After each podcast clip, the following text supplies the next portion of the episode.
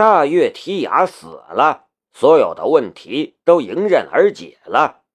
希拉米成了白匈奴的酋长，夏雷一点也都不担心唐雨嫣和宁静，还有那几个华国专家的安全问题，还有探索古城遗迹的许可。难道希拉米不会满足他的要求吗？现在就只有一个麻烦了，那就是伊卡部落。山坡下，阿布图路酋长已经带着十几个人往山上爬了。那些部落武装人员都带着枪，一个个都很警惕的样子。也有一个部落武装人员用一根树枝举着一块白布，他似乎在向夏雷和希拉米表示停战。也难怪他们如此紧张。刚才的战斗里，夏雷和希拉米。已经把他们打怕了。阿布图鲁带着那么多人，万一他们对我们动手怎么办？希拉米有些担忧的道。夏雷却显得很轻松。我虽然没有和阿布图鲁打过交道，但我却看得出来，他是一个贪财的人。还有，你们两个部落相距不远。伊卡部落也有仰仗你们的地方吧？开战对谁都没有好处，更何况我还会给他们四十万美金，这笔钱足以买到和平了。希拉米露齿一笑：“我相信你，但如果他们敢对你动手，我杀光他们。”他这一笑扯动了胸口上的伤口。一些鲜血又从伤口之中冒了出来，高耸的球形山峰，鲜红的伤口，它有着妖艳的美丽，也让人心疼。而从破开的布料里暴露出来的雪白肌肤，却又让人充满遐想，忍不住去猜测它的全景。下，待会儿谈判结束，帮我包扎伤口好吗？伤口还在流血，希拉米却没心没肺的笑着，他的脑袋瓜子里似乎在幻想着那个场景。没问题，夏雷笑着说：“他现在得讨好他，同样是白匈奴部落的酋长，比起讨好心机深重的大月提亚，讨好希拉米这货对他来说就太容易了。”这时，阿布图路已经带着他的人来到了很近的地方，直线距离大约二十多米的样子。阿布图路和他的人停了下来，他和他的手下对夏雷和希拉米都心怀忌惮，不愿意再往前走了。我们已经来了，你们下来谈。阿布图路对夏雷和希拉米喊话。希拉米要下去，夏雷却一把拉住了他，在他耳边低声说道：“你留在这里，保持警惕，我去和他们谈。”希拉米满脸担忧。可是，夏雷打断了他的话：“我知道你担心我的安全，不过我们两个一起去才是危险。还有。”你知道怎么支付那笔钱吗？希拉米的脸色顿时一窘，也不坚持一起去了。夏雷捡起大月提亚的 AK-47，背着他的狙击步枪，一步步向阿布图路走去。之所以要捡起大月提亚的 AK-47，因为一旦发生近距离战斗的话，狙击步枪的射速根本就不够看。夏雷往下走，希拉米则端着带着榴弹发射器的步枪，警惕地盯着下方的伊卡部落的武装人员，随时都可以开枪射杀有异常举动的人。所以，看上去虽然是两个人，人数处在绝对的劣势中，但两人可都是神枪手，无惧阿布图路和他的手下。夏雷在阿布图路的面前停了下来，很平静。阿布图路看着夏雷，眼神灼灼。你是我见过的胆子最大的人，你就不怕我反悔杀了你吗？夏雷淡淡的道：“杀了我，你能得到什么？一具尸体而已。另外，你别忘了，希拉米酋长可是白匈奴部落的神枪手。你要是对我动手，他第一个会杀了你。阿布图鲁酋长，你要试一下吗？”阿布图鲁看了远处的希拉米一眼，说道。你干掉了我们不少好手，我杀了你们也没法让他们活过来。他们的孩子、老婆和父母却还需要生活，我也就不多说了。付钱吧。一个伊卡部落的武装人员捧着一只笔记本电脑，还有卫生信号接收装置，来到了夏雷的面前。与别的武装人员不同，他戴着眼镜，看上去像是一个有文化的人。夏雷说道：“我付了钱，你不放我们走怎么办？”阿布图鲁的眼眸中顿时闪过了一抹怒意。“你不相信我？”夏雷不温不火的道。“阿布图鲁酋长。”刚才你还带着几百人追杀我们，你说我能一下子就相信你吗？毕竟我支付的可不是一笔小数目，四十万美金。你们这个部落一年种罂粟也赚不了这么多钱吧？混蛋！你敢这样对我们酋长说话？一个武装人员怒斥夏雷。阿布图鲁赶紧压住了那个武装人员的手，没让他把枪口抬起来。这种情况下，谁要是抬一下枪口，别说那四十万美金没了，人恐怕都会没了。说吧，你想怎么样？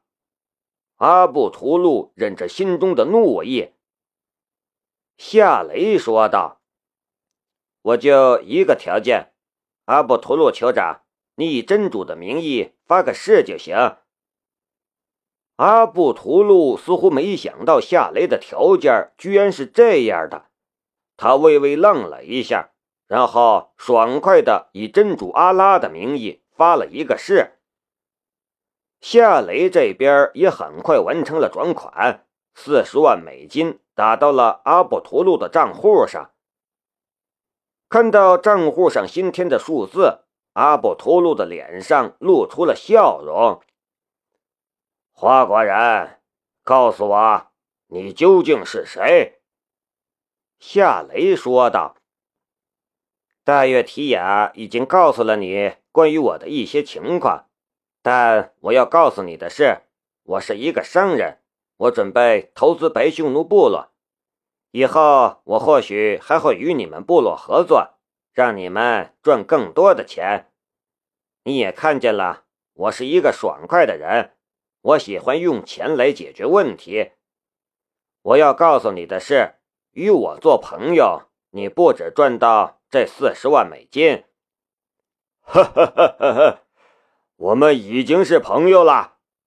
阿布图鲁拥抱了一下夏雷。我现在邀请你们去部落做客，怎么样？下次吧，我们还赶着回白匈奴部落。夏雷婉言拒绝。好吧，那就下次。阿布图鲁挥了一下手，带着人往山下走去。对于伊卡部落来说，这次战斗确实死了不少人。可在这片土地上，人命是最不值钱的东西。死了那么多人，得到四十万美金，伊卡部落的人心中肯定还有余怒，自然也有不少人不甘心。可他们面对的却是夏雷那样的恐怖的神枪手。想起之前的战斗，他们便没了继续追杀夏雷和希拉米的决心和勇气。钱和实力这就是夏雷解决麻烦的依仗。片刻后，阿布图路带着他的人离开了山脚，他们带走了战死的武装人员。夏雷眺望着渐渐远去的马群，他整个人彻底放松了下来。却就在这时，一件衣服突然飞来，盖在了他的头上。那件衣服上带着血腥味、汗味和香味，这些味道混合在一起。算不上好闻，也算不上不好闻。嗅着这种味道的夏雷却知道，新酋长的上身肯定没衣服了。身后传来希拉米的吸凉气的声音。夏雷掀下他的衣服，转过了身去。果然，希拉米的上身就连一厘米的布料都欠放，光光白白。就像是刚出炉的包子，胸部的巨大尺寸暴露在阳光下，宛如阳光下的两堆白雪，给人一种震撼的感觉。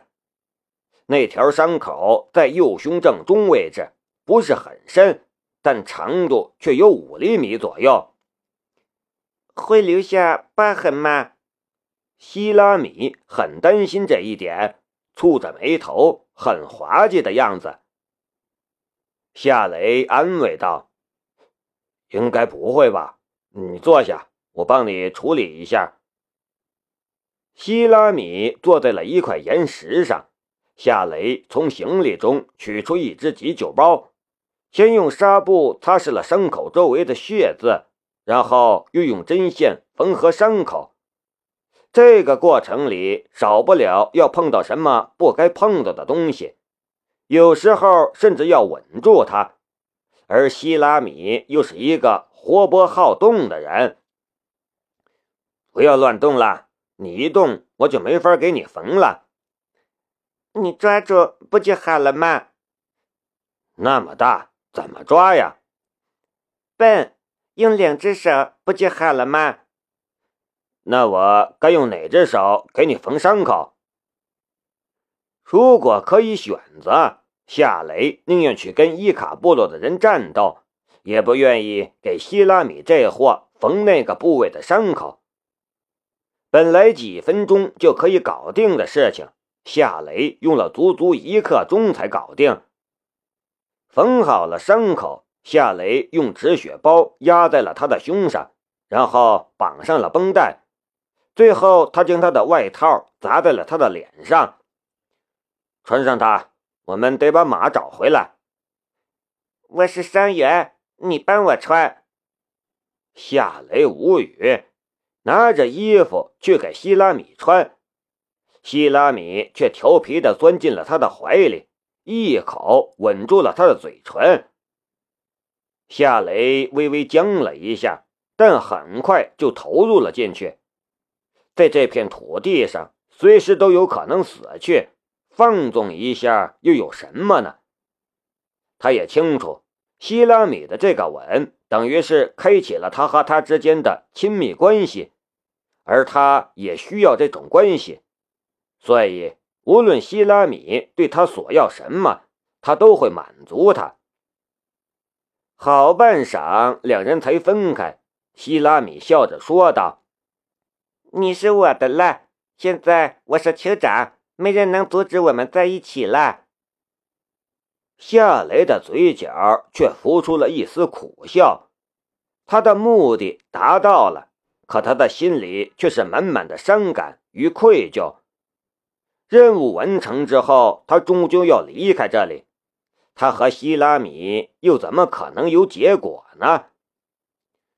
你等我一下，我还得干件事，然后我们再去找马。希拉米起身往大月提亚的尸体走了过去，行走间，他抽出了杀死大月提亚的那把匕首。夏雷好奇地看着他：“你想干什么？”割下他的头。夏雷顿时震惊当场：“什么？”希拉米却是一副大大咧咧的样子。没有大有提亚的头，我可当不了酋长。这是我们的传统，你别管。你要是觉得恶心的话，你就别看了。我去找马。夏雷转身就走。这样的事情他还真是没法接受。